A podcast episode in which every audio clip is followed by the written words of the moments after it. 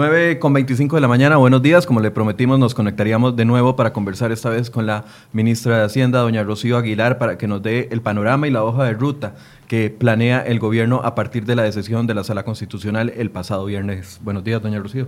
Muy buenos días, muchas gracias. ¿Cómo está? ¿Cómo se siente este lunes? ¿Es un lunes distinto para usted? Yo creo que es un lunes para diferente, no solo para mí, sino para el resto eh, del país. El contar ya con una decisión de la sala constitucional y una decisión además de forma unánime, definitivamente nos regresa la esperanza y la confianza en que esta reforma pueda seguir adelante. Teníamos o tenemos pendiente la decisión de las calificadoras de riesgo acerca eh, de Costa Rica y, y principalmente tenían serias dudas de que efectivamente lográramos pasar por el filtro de la sala constitucional, eh, pues viendo lo que había sido la historia del país en los últimos 16 años, donde por una u otra razón eh, pues no había sido posible que esa etapa se superara. Eh, me siento realmente satisfecha con el trabajo que ha hecho todo el equipo y por supuesto el trabajo que ha hecho la Asamblea Legislativa, donde un grupo importante de fracciones, de Liberación, Partido Unidad Social Cristiana y por supuesto el PAC y algunos otros diputados eh, se sumaron para que esta reforma pudiera pasar con 35 votos su primer debate. Y hoy pues estamos cerca ya de un segundo debate que dichosamente no se va a requerir de los 38 votos, que había sido una de los temas que era una probabilidad dependiendo de lo que resolviera la sala. Así que yo creo que hoy amanecemos realmente eh, bien ya encaminados hacia lo que llamamos el proceso de consolidación fiscal. Eh, hablábamos de que hace 38 años, el 20 de diciembre del, de 1980, de 1980, de 1980 eh, don Rodrigo Carazo anunciaba 63 medidas para paliar la crisis que se venía en ese momento, porque no había solución fiscal, con un tipo de cambio elevadísimo, con tasas de interés descontroladas. Una inflación sobre todo, y la inflación, ¿verdad? Y la imposibilidad del Ministerio de Hacienda en la época también de financiarse. ¿Usted tenía temor de volver a repetir esa historia este diciembre? Eh, yo tenía la preocupación de que parte de esa historia se repitiera. Yo, yo le voy a decir, nada más que con una, digamos, un matiz importante. A diferencia de lo que ocurrió en las dos oportunidades anteriores con los intentos de reforma, que no lograron pasar por el filtro de la sala, en esta oportunidad, eh, de todas maneras, había que hacer la reforma, porque ya no había espacio. En otras oportunidades todavía quedaba algún espacio para, digamos, patear la bola para adelante. Ahora ya no había del todo espacio. Así que iba a ser siempre necesario la reforma, posiblemente más doloroso por el plazo adicional que hubiéramos tenido eh, que, al, que nos hubiéramos tenido que encaminar pero no hay, no hay otra solución. Y además esta reforma tiene la ventaja de que va a generar rendimientos no solo por impuestos, sino por una mayor contención del gasto, por las decisiones que se tomaron acerca de la regla fiscal y por supuesto las decisiones que se tomaron en materia de empleo. Y además, el, como le decía, el que el fallo de la sala haya sido unánime le da una gran legitimidad al proceso de reforma y demuestra que el trabajo realizado por los diferentes actores, desde el Ejecutivo, la Asamblea Legislativa y los diferentes grupos que han contribuido para que esto hoy día pueda eh, ser una, una realidad, eh, definitivamente contribuye muchísimo. Doña Rocío, antes de entrar a analizar cuáles van a ser los pasos de los próximos días, quiero invitarle a las personas que nos hacen el favor de acompañarnos de que tenemos una encuesta en línea en este momento al, que invitamos que ustedes participen. Si está viéndonos en una pantalla fija, va a poder encontrar un icono redondo a mano derecha que tiene tres columnas, ahí puede votar y si nos está viendo en un teléfono celular, nada más desliza la pantalla hacia arriba y ahí va a encontrar la pregunta y la pregunta es, ¿apoya las medidas que regulan el empleo empleo público a, raíz de este fallo constitucional y el proyecto fiscal? Bueno, ahí hay un sí o un no, usted puede votar y hacernos conocer su opinión. ¿Qué esperamos, doña Rocío? para los próximos días? Bueno, en los próximos días eh, que llegue el expediente a la Asamblea Legislativa, que se apruebe en un segundo debate, eh, lo cual puede casi que proceder de, de, inmediato, porque no hay que devolverse, no hay que pasar por, la, por consultas adicionales. Eh, y por supuesto que se pueda convertir en ley de la República antes de que acabe el 2018. Perdón, ¿tiene que pasar por algún proceso de redacción como ha pasado con otros votos y podríamos esperar que dure mucho tiempo saliendo de sala constitucional o no? Prácticamente de inmediato a segundo debate. No hay, digamos, ningún procedimiento o proceso adicional, eh, dado que lo que vemos de la, de la resolución o el fallo de la, sala, de la sala constitucional es que no encontró ningún ninguna, digamos, problema ni de fondo ni de forma. Así que pasamos de inmediato al, pasaría de inmediato al segundo debate.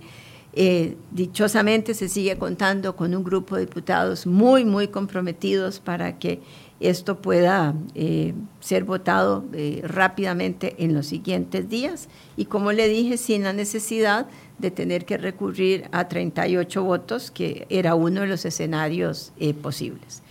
¿Qué sigue adicionalmente? Bueno, tenemos para también esta, creo que el día de hoy o esta semana, la aprobación en segundo debate del presupuesto de la República.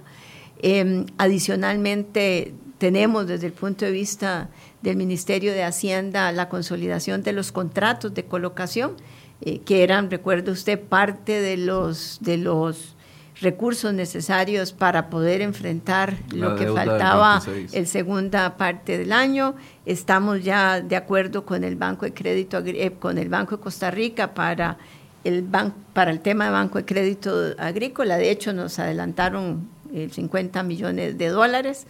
Em, así que vamos caminando bien por esa vía. La Contraloría General de la República más nos autorizó, por si fuera necesario, incrementar hasta un 50% los contratos de colocación. Es decir, eh, se nos va eh, aclarando muchísimo más el panorama para hacerle frente a las necesidades que tenemos de aquí al 31 de diciembre. Que sigue adicionalmente eh, publicada la ley podemos empezar a encaminarnos por el, para recibir los recursos provenientes de la amnistía tributaria, que como ustedes recordarán es una de las fuentes inmediatas de ingreso del, proyecto y posteriormente y a partir de los seis meses siguientes el resto de los impuestos que irá entrando de manera diferida. Antes de, de ir, perdón que le interrumpa, antes de ir avanzando en eso, a corto, a muy, muy, muy corto plazo, en los próximos días, cree que se van a dar señales en los mercados económicos eh, beneficiosas para el país, no sé, con respecto al tipo de cambio, las tasas de interés o, la confianza, que era lo que usted tanto ha señalado las veces que ha estado aquí, que era importante dar una señal de confianza a los mercados internacionales? Yo creo que efectivamente las señales a los mercados, número uno, es que Costa Rica va a lograr consolidar una reforma fiscal que para todos era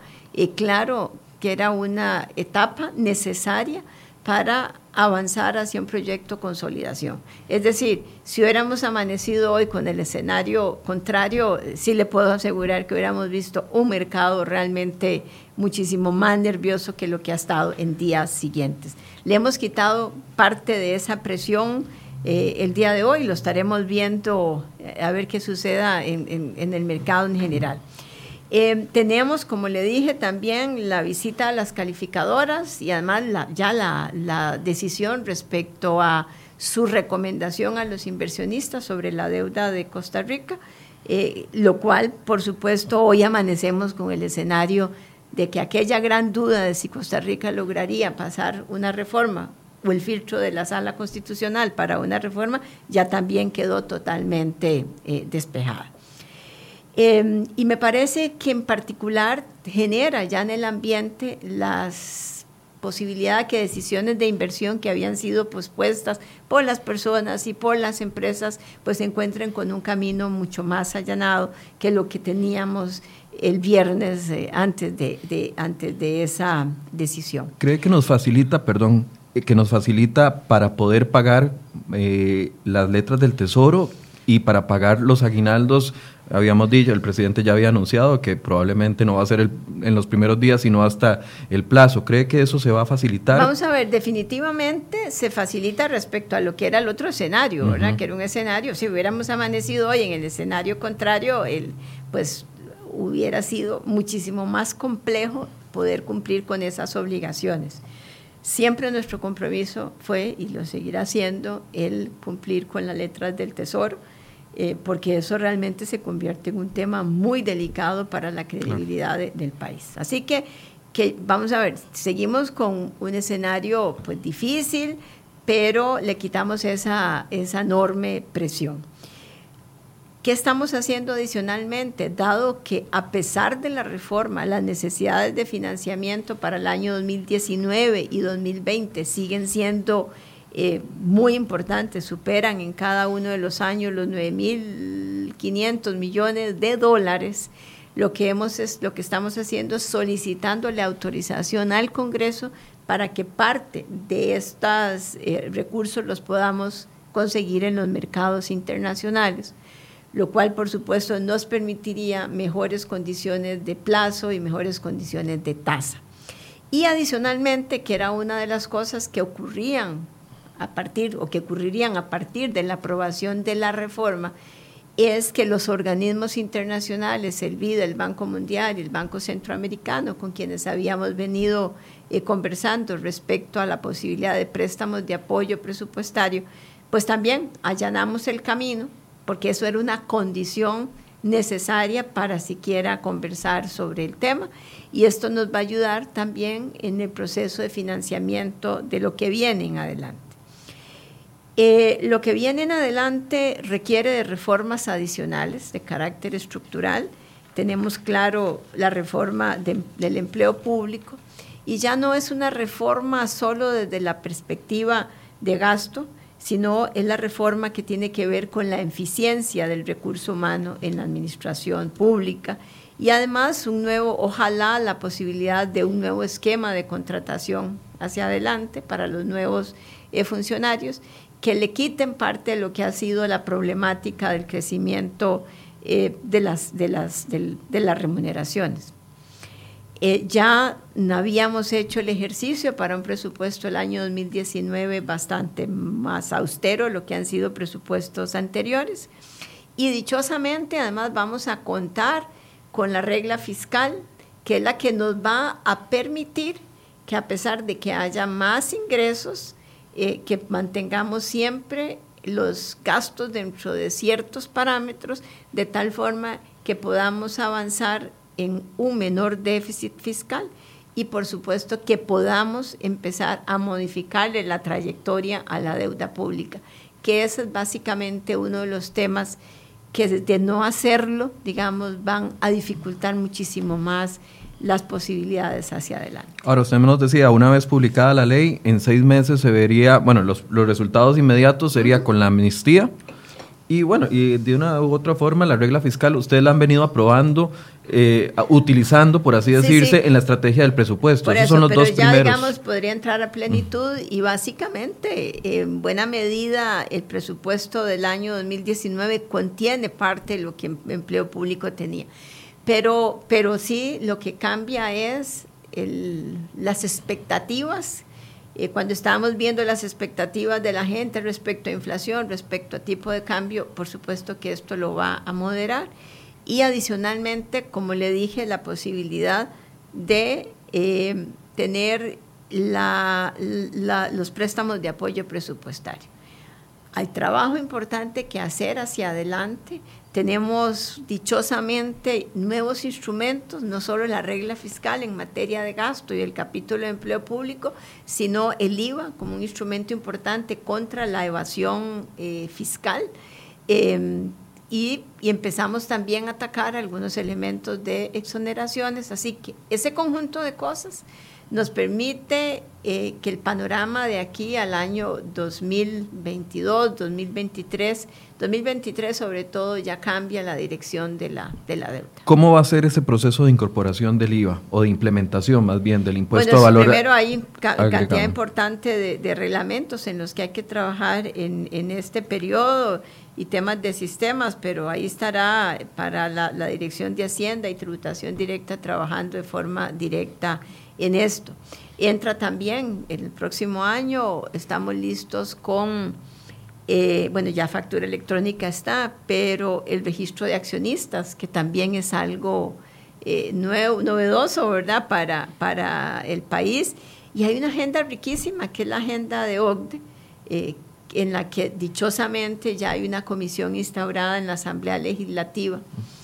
Y yo, y yo lo he venido también manifestando yo veo una asamblea legislativa trabajando de, forma bien decidida. Están hablando de la reforma al reglamento de la asamblea, que va a ser sin duda eh, una condición necesaria para que las siguientes reformas se puedan dar, sobre todo en plazos más razonables.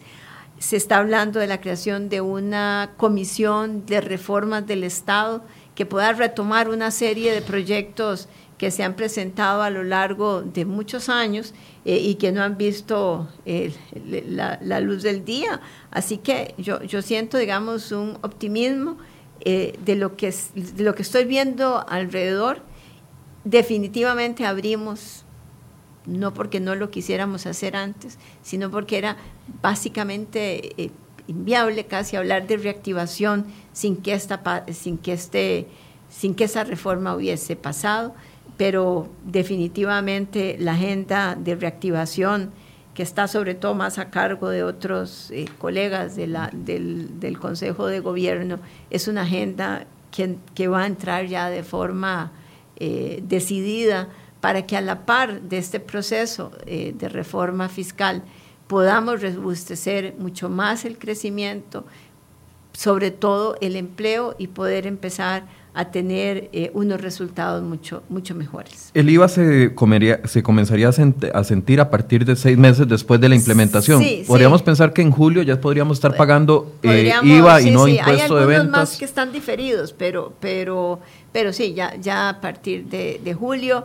Eh, luego viene también el cambio del periodo fiscal, que ya no va a ser en septiembre, como la historia cafetalera, sino va para diciembre.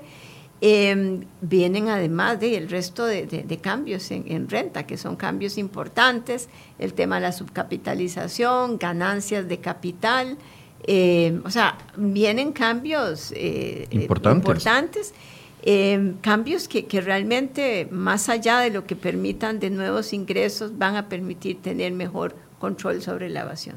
Ahora, la, señal del empleo público, de las 14 medidas que regulan el empleo público, es importante aclarar que es para los nuevos empleados en este caso. No, no es correcto. las que están hoy día, vamos a ver, de las que hay, básicamente es la primero que en adelante los nuevos incentivos se creen por ley. Hay una consideración que ha hecho la Sala Constitucional respecto a las convenciones colectivas siempre y cuando se haga en los límites de la razonabilidad. Segundo, el tema de que los salarios o los incentivos se convierten de porcentuales a nominales ingresaría de inmediato. Tercero. Podemos poner un ejemplo de eso para que la gente lo pueda eh, procesar. Hoy alguien tiene un salario donde una parte, porcentaje, que puede ser la mitad, es el salario base y el resto son porcentajes de ese salario base que han sido incentivos que se han venido creando a lo largo de muchísimos años. Para decirle, en el sector público en general hay más de 150 incentivos, de todo lo que usted se pueda imaginar. Entonces, cada vez que yo aumento el salario base, como lo otro es un porcentaje de la base, todo crece de manera, digamos, exponencial. El cambio que se da es que ya todos esos dejan de ser porcentajes y se convierten en montos absolutos y nominales, lo cual hace que si yo aumento la base, los otros no aumenten proporcionalmente. No es que se elimina, ¿verdad? Entonces, eso me parece que es quizás el cambio más importante porque le quita la tasa de aceleración que han tenido las remuneraciones hasta la fecha. Los empleados públicos no van a ver una reducción en su salario, pero sí una un cambio en el crecimiento que llevaban los salarios. Correcto. Entonces, por ejemplo, un año en que la inflación, que no hubo inflación y que no hubo aumento, los salarios crecieron, porque hay algunos incentivos que simplemente se ganan por el transcurso del tiempo, como es la antigüedad o la anualidad. Así que ahí me parece que eh, ahora a nadie se le rebaja absolutamente nada de lo que ya... El que está recibiendo 800 mil colones en diciembre lo recibirá en enero, febrero, marzo y abril. No importa el resto de cambios. Eh, recuerde que también está el tema de la cesantía, ¿verdad? Y que, se, que ya se, se, fija como un plazo máximo, creo que es de 12 años, porque tenemos casos incluso de cesantías de mucho más años. Es más, la sala acaba de resolver para alguna de las instituciones la, el no pago, digamos, de la cesantía cuando la persona renuncia, porque hay instituciones que la persona renuncia igual le pagan los 20 años de, cesantía. Así que yo creo que nos estamos asomando de forma decidida a una corrección sobre el tema de las remuneraciones en cuanto a ese crecimiento. ¿Qué viene en la siguiente reforma de empleo público? Es realmente la aplicación posiblemente de un nuevo sistema para los nuevos empleados que ingresen al sector público, además de una serie de regulaciones adicionales con la materia de empleo que van más allá de las remuneraciones, que permita que efectivamente Costa Rica pueda tener un sistema mucho más eficiente de empleo público, la necesidad de la evaluación, la, necesidad de que haya una rectoría de empleo público, porque hoy día lo que hay es, son islas, ¿verdad? Y cada quien decide a su mejor real saber y entender eh, cómo genera un incentivo, cómo no lo genera. Así que me parece que ahí nos enfilamos de, de manera correcta y la regla fiscal que nos va a permitir que destinos de carácter legal efectivamente se puedan, no, no, tengan que crecer también automáticamente, sino que en, determinado momento, si usted no, si, si las, el déficit o el crecimiento no le permite o el nivel de endeudamiento, mantenerlos, voy a usar la palabra congelados. No, es, no se puede bajar el monto que hoy día tienen. Me parece también importante que resuelve el famoso tema del concepto de educación, en donde el, para efectos del 8% que tiene que constitucionalmente está previsto. Destinamos del PIB el 8%. a la educación se pueda considerar para el cómputo del 8% lo que hoy día se invierte en el INA y adicionalmente en la red de cuido. Hace la aclaración y la, sala de que lo que se invierta en, en, en primera infancia, pero que se invierte estrictamente en educación. Así que yo diría que nos abre realmente, eh, nos da las herramientas para lograr ese proceso de consolidación y sobre todo para pensar de manera ya la potencialidad de ir reduciendo nuestra deuda. No la vamos a ver reducida todavía en los siguientes años. Lo que va a hacer es que crece a tasas muchísimo más bajas, porque hay que seguir financiando un déficit y un déficit y una carga financiera importante. Ahora, eh, en los cambios en renta, ¿cuándo se van a ver? de inmediato. Eh, bueno, vamos a ver de cuándo entra la ley. Sí, perfecto. Las personas que ganen más de 2 millones 100 mil serían los únicos que verían cambios eh, en ese rubro. Así es. Y además, bueno, tenemos el cambio también en, las, en las rentas de capital, ¿verdad? En, los, en cuanto al tema de interés. O sea, vienen cambios relevantes y acuérdese que, que hay que trabajar una cantidad importante de reglamentos que se va a estar trabajando en los siguientes meses eh, para que efectivamente esta reforma pueda dar a plenitud su, su rendimiento. Hay, mensajes que se posicionan muy fácilmente entre la gente que se opone a, la reforma. Yo estoy seguro que ninguno estamos eh, felices por pagar más impuestos, pero sí muy felices de que por lo menos eh, tengamos un rumbo menos incierto del que teníamos. Vamos a ver, e, esa es la diferencia.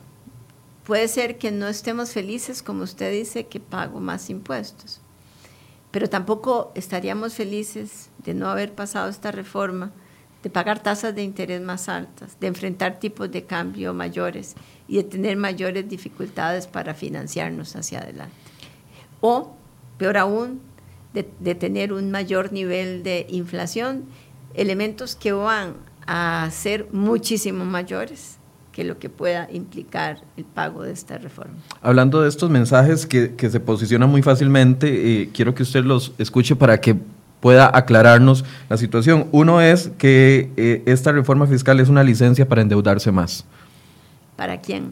Para el gobierno. No, no es una licencia, al contrario la existencia de una regla fiscal es la que va a obligar a tener niveles de contención de gasto.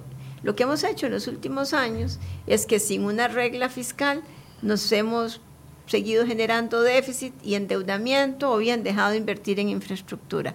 Hoy día es esa, digamos, esa, voy a esa, esa, esa libertad queda coartada con la regla fiscal. Así que eso es falso. Ahora, con respecto al empleo público, ese era uno de los que tocábamos, que solo afectará a personas en el futuro, a nuevos, a, nuevos eh, contrataciones. No, vamos a ver, está la nueva ley de empleo público que va a afectar hacia los, a los de futuro y en la actualidad no hay absolutamente ningún efecto negativo sobre los, los empleados actuales, como bien lo mencionamos, cambian algunas reglas, por ejemplo, no se le quitan los incentivos, sino que se hace que los incentivos se conviertan en nominales y no porcentuales, y eso sí, para evitar que a la vuelta a la esquina estemos generando nuevos incentivos, solo se podrán crear mediante ley. Ahora, con respecto al tema de las exoneraciones, que no se tocaron las exoneraciones. Bueno, se tocaron en particular las de canasta básica, que es uno de los renglones de exoneraciones más altos que tenemos, ¿verdad?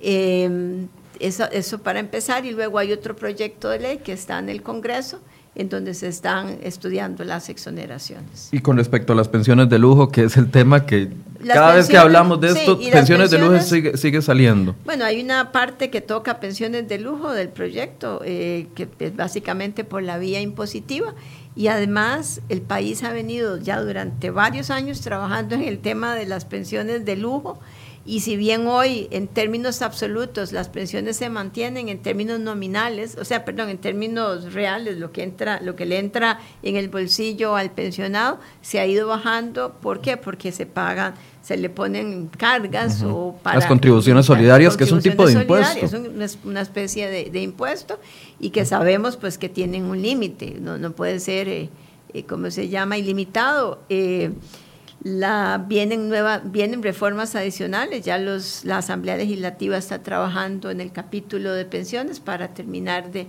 de reformar lo que queda pendiente. Pero ha sido un trabajo de muchos, de muchos años que, normalmente repetimos, ¿verdad? Es que las pensiones de lujo, es que las pensiones de lujo. Sí, por eso lo digo, que son mensajes que se han posicionado. Pero, se, ha, se, ha, trabajado muchísimo, y no ahora, ya hace varios años se viene trabajando eso, desde los noventas.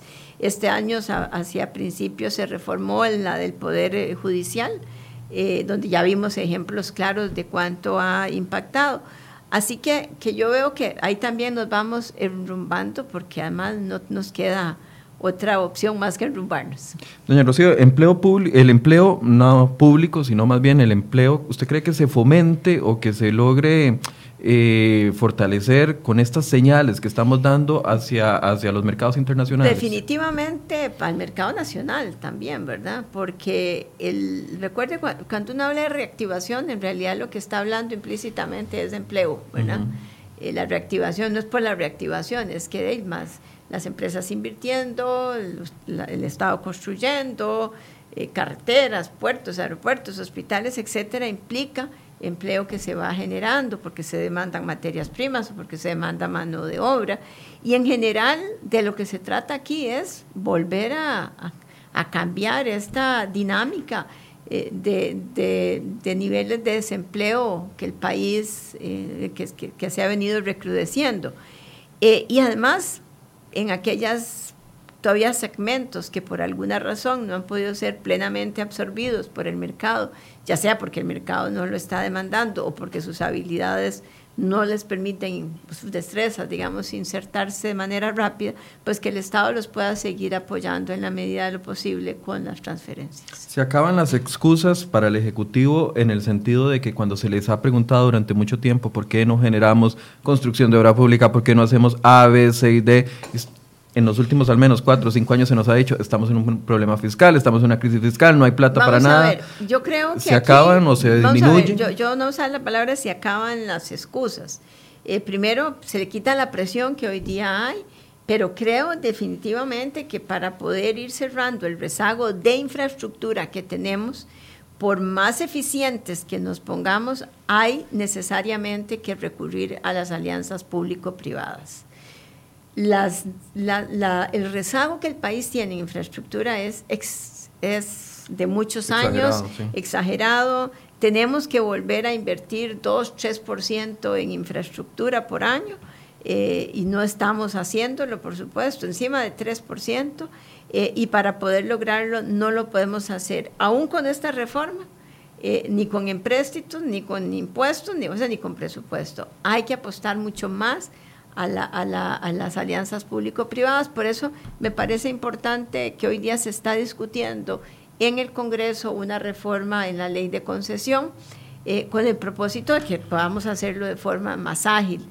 Esto no es que al día siguiente usted tiene todas las concesiones, ¿verdad? Esto requiere irle generando además fortalezas y capacidades al Consejo Nacional de Concesiones y además invertir de manera importante en lo que se llama la preinversión, con los estudios necesarios para que los procesos de concesión, cuando ya puedan salir al mercado, efectivamente tengan buenos estudios que permitan que empresas serias se interesen en esos proyectos. Yo creo que también hay un mensaje que, que, a uno le llama la atención. Siempre hemos pensado que para que los grandes cambios se den en este país se necesitan los 38 votos. Y, con el tema de los 29 votos nos damos cuenta de que con una vía rápida con, podrían generarse algunas soluciones en las que hemos patinado durante muchos años. Por eso me parece que las cosas interesantes que yo veo hacia adelante está la reforma al reglamento de la Asamblea Legislativa. Y existe, me parece, un buen nivel de entusiasmo en la Asamblea para hacerlo, que permita, primero, eh, se está hablando de una especie de vía rápida más allá del 208 bis para que se pueda usar creo en 10 oportunidades al año, eh, que a diferencia del 208 bis que hay que diseñarlo en cada caso en particular, ya esté diseñado en el reglamento eh, de la Asamblea. Así que yo, yo veo del lado de la Asamblea, más bien veo un elemento positivo es quizás al nivel a que ha llegado el país donde las diferentes fuerzas han entendido que esto es un trabajo de todos eh, y, por supuesto agradezco yo en particular el apoyo de Liberación, del Partido Unidad Social Cristiana y de diputados eh, que incluso se separaron, como es el caso de don Eric Rodríguez Steller o don Otto Roberto Vargas, ¿verdad? Que, y con su voto eh, se alinearon para que esto pudiera ser una realidad. Agenda 2019, yo sé que la implementación va a ser complicada, pero dentro de sus prioridades, porque yo sé que usted como la he visto trabajar, es una mujer que le gusta ubicarse en, los grandes problemas y que sus subalternos eh, solucionen los pequeños. ¿a, qué le va a apostar pues, usted? Pues ellos son muy buenos. Sí, no, no, no, no, no, no estoy diciendo. Y, son especialistas en el tema. Vamos a ver. Yo creo que en lo siguiente es concluir el proceso de reforma, ¿verdad? Que ya sea ley de la República, pasar de inmediato, como dije, al tema de exoneración, eh, de eh, amnistía. Eh, avanzar en el financiamiento del año 2019 y 20, que todavía son fuertes, por eso el, hemos, estamos presentando, yo creo que ya debe estar en un expediente sustitutivo, en un expediente que había en la Asamblea para ir a financiarnos a los mercados internacionales y como dije, con el propósito de evitar la presión al mercado eh, local. Tenemos que intensificar de manera importante ya dentro del ministerio las áreas de de, valoración o evaluación de riesgos, de tal manera que podamos trabajar de forma más decidida contra la evasión. Eh, y debemos eh, continuar con el proceso de digitalización para hacerle más sencillo a los contribuyentes el pago de los impuestos, pero sobre todo para que Hacienda tenga muchísimo mejor información del comportamiento de sectores económicos, de grupos y poder ser muchísimo más eh, directo y dirigido en los, en los procesos de fiscalización. El otro día eh, conversábamos sobre el tema de las exoneraciones y, usted me decía algo que tiene de completa razón. Las exoneraciones no las aprueba el Ministerio de Hacienda, las aprueba la Asamblea Legislativa y veíamos que en los cuatro años anteriores se aprobaron muchísimas exoneraciones. Tenemos exoneraciones, tenemos casi, creo que son como 400 leyes. Pero todo el mundo se lo reclama a usted. ¿Hay, alguna coordinación para poder derogar algunas de ellas? En, en este expediente legislativo hay algunas que se están derogando, pero lo más importante es tener instrumentos que hagan que la exoneración venza. Yo puedo hacer una exoneración hoy, pero vence en cuatro o seis años. Y me obligo en cuatro o seis años a, a, revaluar si todavía tiene sentido. O sea, si usted tuvo que darle exoneración a un sector económico y 40 años después todavía la necesita, la pregunta es si era viable que ese sector existiera, ¿verdad? bueno, está en, la, está en la agenda, por ejemplo, las cooperativas, ¿verdad? Eh, de que, que, han tenido, han disfrutado eh, durante muchos años precisamente del no pago de, de, los impuestos eh, de renta en particular. Así que me parece que hay una agenda importante en la parte de reactivación, hay una agenda importante en los cambios estructurales que todavía nos quedan hacia adelante, llámese empleo, diseño institucional, exoneraciones, etcétera, sobre los cuales hay, habrá que seguir caminando con el mismo entusiasmo hacia adelante. ¿Cómo tomaron la noticia el viernes en la noche? ¿Usted estaba con el presidente? Es con una alta dosis de, por supuesto, de optimismo.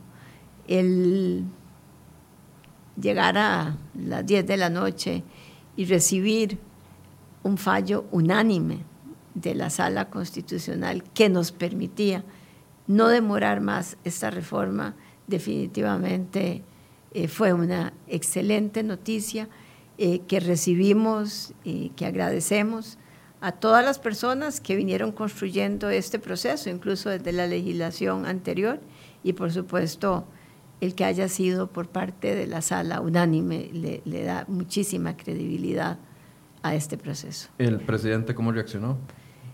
Lo vimos ya en la conferencia, pero estoy tratando de ver qué, pasaba allá adentro los minutos previos. Bueno, en primer lugar, fueron muy, se nos dieron muy largos. sí, sí, las horas, las, horas, previas. O sea, todos, por alguna forma, se empezó a filtrar información, que era la una y media, que era las tres, que era las cinco, que era las siete, ¿verdad?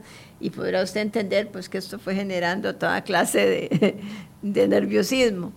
Pero en el momento en que se leyó y nos encontramos con que no estábamos en presencia ni de vicios de forma ni de fondo. Tenga la plena seguridad que, que todos eh, nos sentimos realmente agradecidos que así fuera y todos posiblemente vimos con mayor esperanza el futuro. Doña Rocío, ¿hay vuelta atrás a, este punto? Y lo pregunto, eh, sí, yo sé que es, es, tema delicado. ¿Hay vuelta atrás en el sentido de que todavía Incluso los sindicatos durante el fin de semana hacían llamados a refortalecer la huelga eh, de ya 70 y resto de días, eh, porque ese es el, fin de ellos. A este punto del proceso que ya tenemos cargado, por así decirse, el 75% del, del logro. Por yo lo único que veo a los sindicatos es que deben de tener un interés que yo no le pague los salarios. Porque si esto, si esto, no hubiéramos tenido reforma y esto hubiera seguido, eso hubiera sido el resultado. Entonces, eh, creo que no hay ninguna duda que el expediente, que esto se va a convertir en ley de la República, les guste o no les guste a los, a los sindicatos, y me parece que esto debería más bien hacerlos reflexionar que si quieren ser parte de los siguientes procesos y reformas, no es en la calle que lo van a lograr y que van a tener que hacer una fuerte revisión de sus liderazgos, porque me parece que no los llevó a ningún lado. El objetivo estaba perdido desde el principio. Sí, ¿verdad? Y entonces lo único que le hemos hecho es un alto daño a la sociedad, en particular a los estudiantes, al sistema educativo, y este tiempo jamás se recuperará. Hay posiblemente a ciertos eh, grupos, digamos, en donde están en cambios importantes en su vida, los que están aprendiendo la lectoescritura. Eh, es, un cambio dramático. Claro. Eh, los muchachos, o sea, es realmente un costo que la sociedad les cobrará el resto de su vida.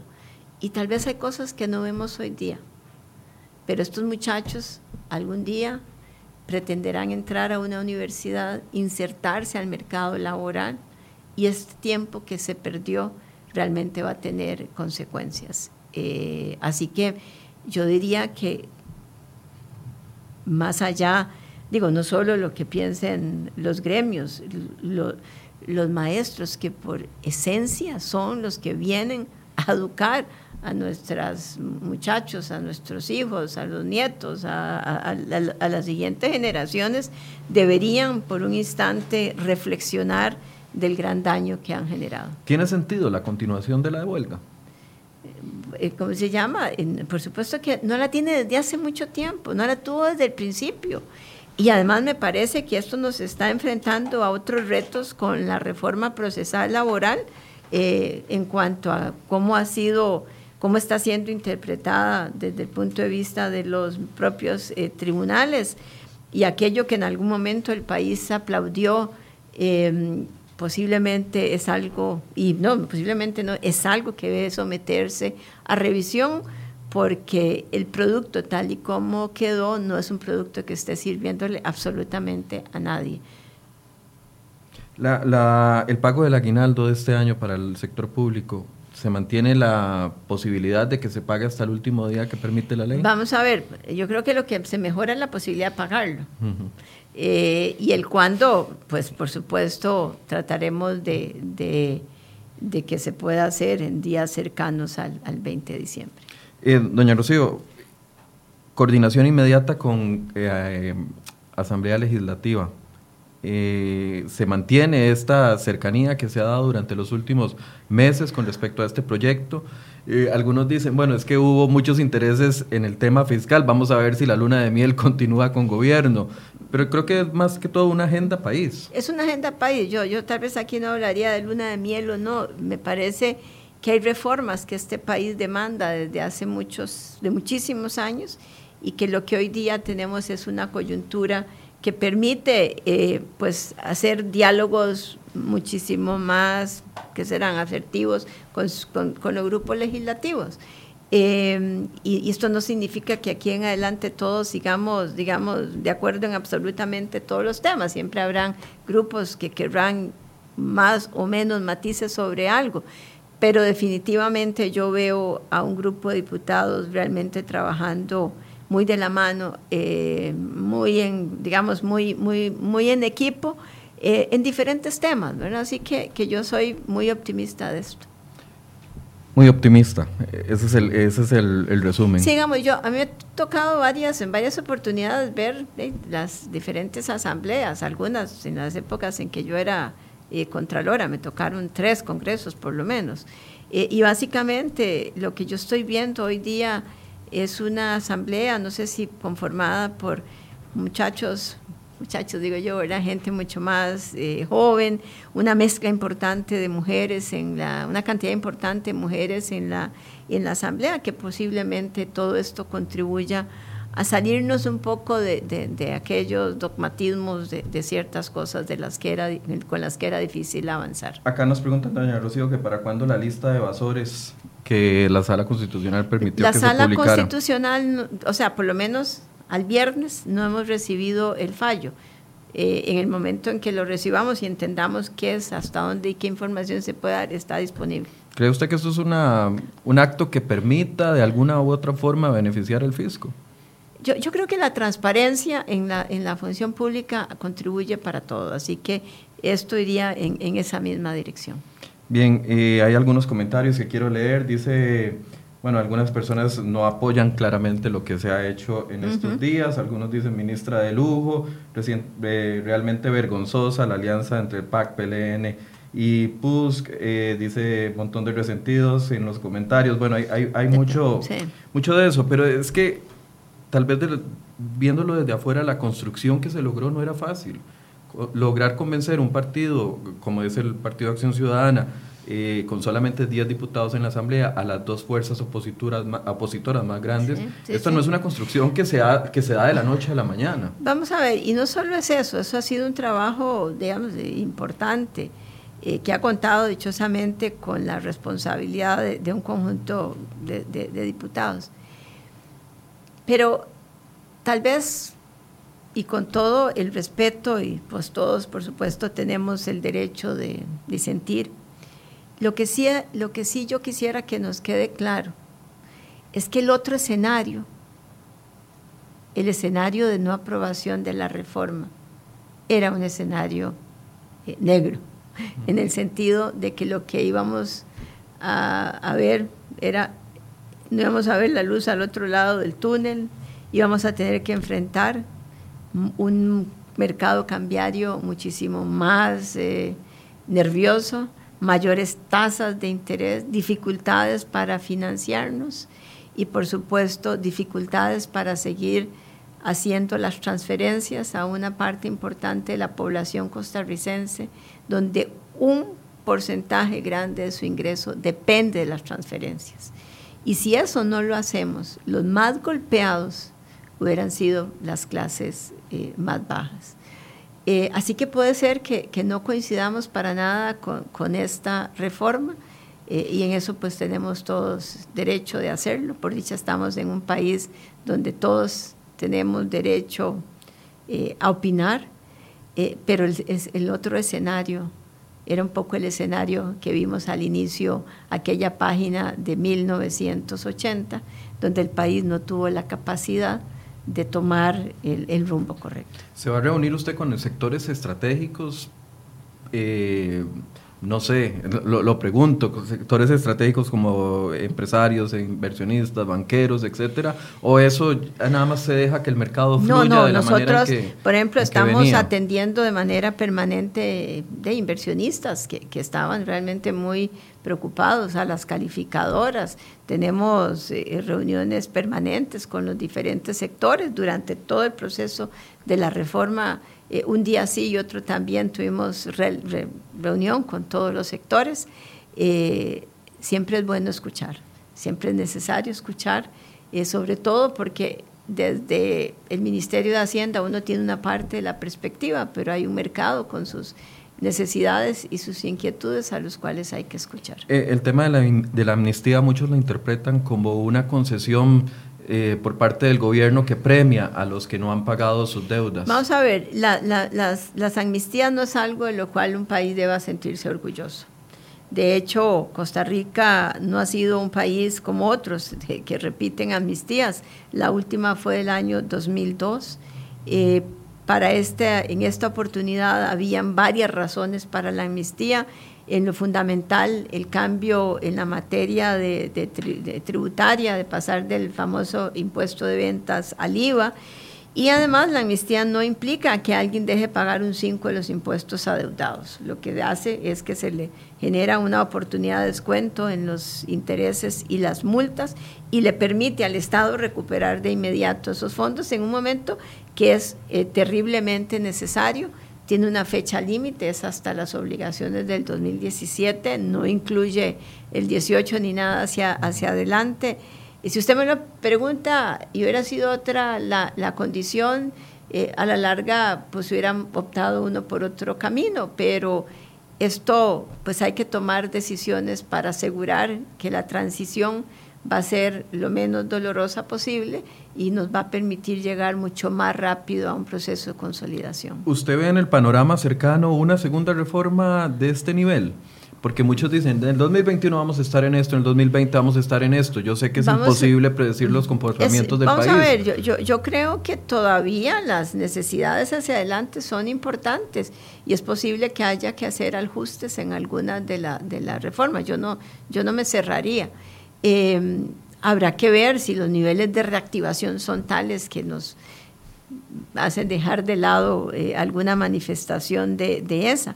Pero también tengamos claro que a diferencia de lo que fueron los años anteriores, el entorno ha cambiado muchísimo.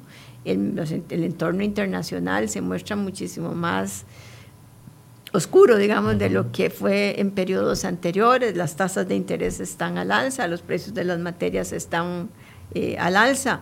Eh, los socios comerciales nuestros pues tienen una, un, menor eh, crecimiento, se prevé mayores niveles de inflación de los socios comerciales, el nivel de endeudamiento en, de los países es muchísimo mayor y lo cual reduce en mucho las posibilidades de usar la política fiscal, digamos, como, o, la, o, el, gasto como lo usó Costa Rica en el año, por ejemplo, 2008, como medidas de reactivación de la economía. Centroamérica y en particular eh, Nicaragua eh, continúa, digamos, eh, con problemas que han generado impactos importantes para el comercio de Costa Rica con, este país hermano.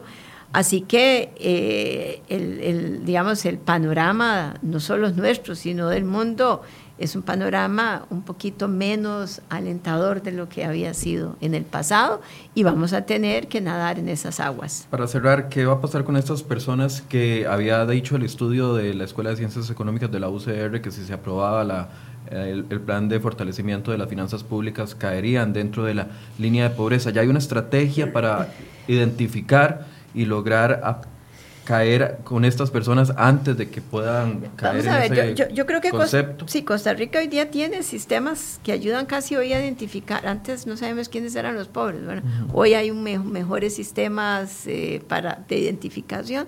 Y segundo, recuerde que había un compromiso también eh, de poder aportar parte de los ingresos de canasta básica, eh, sobre todo para un programa de el régimen no contributivo de pensiones que ayudara a compensar eso. Ok. ¿Algún mensaje final? No sé si quiere dar. Bueno, yo creo que deberíamos de, agradecer en particular a todos los diferentes actores que han permitido esta reforma, al Congreso, por supuesto al Ejecutivo, a todo mi equipo, ¿verdad? que ha contribuido para esto y en particular a la Sala Constitucional que hizo una lectura de la importancia de esta reforma, dado que hay una serie de derechos en la Constitución también que hubiera sido muy difícil solventar si Costa Rica no corrige este rumbo. Bien, muchísimas gracias, doña Rocío. Vamos a estar en diálogo permanente para ver qué, cómo se va moviendo toda la situación en los próximos días y gracias por muchas visitarnos. Gracias. Encantada. Y también, bueno, gracias a ustedes por su compañía. Les doy los resultados de la encuesta. Les recuerdo la pregunta. La pregunta fue, ¿apoya las medidas que se tomaron dentro del plan de fortalecimiento de las finanzas públicas. Con respecto al empleo público, 64% eh, dan un sí apoyando estas medidas, un 36% dicen que no apoyan estas medidas. Recordemos que este es un espacio libre, aquí en esta mesa han estado sentados sindicalistas, eh, economistas eh, de todo tipo, algunos no han aceptado, algunos acá nos están preguntando qué pasa con Sofía Guillén, nos ha cancelado dos veces, así que no hemos podido tener el honor de entrevistarla, qué pasa con otros otra confederación, que ya se me perdió aquí el mensaje, esta es un espacio abierto donde pueden venir y expresar sus ideas todos. Muchas gracias por su compañía y los esperamos mañana a partir de las 8 de la mañana. Tenemos un programa especial el día de mañana. Muy buenos días.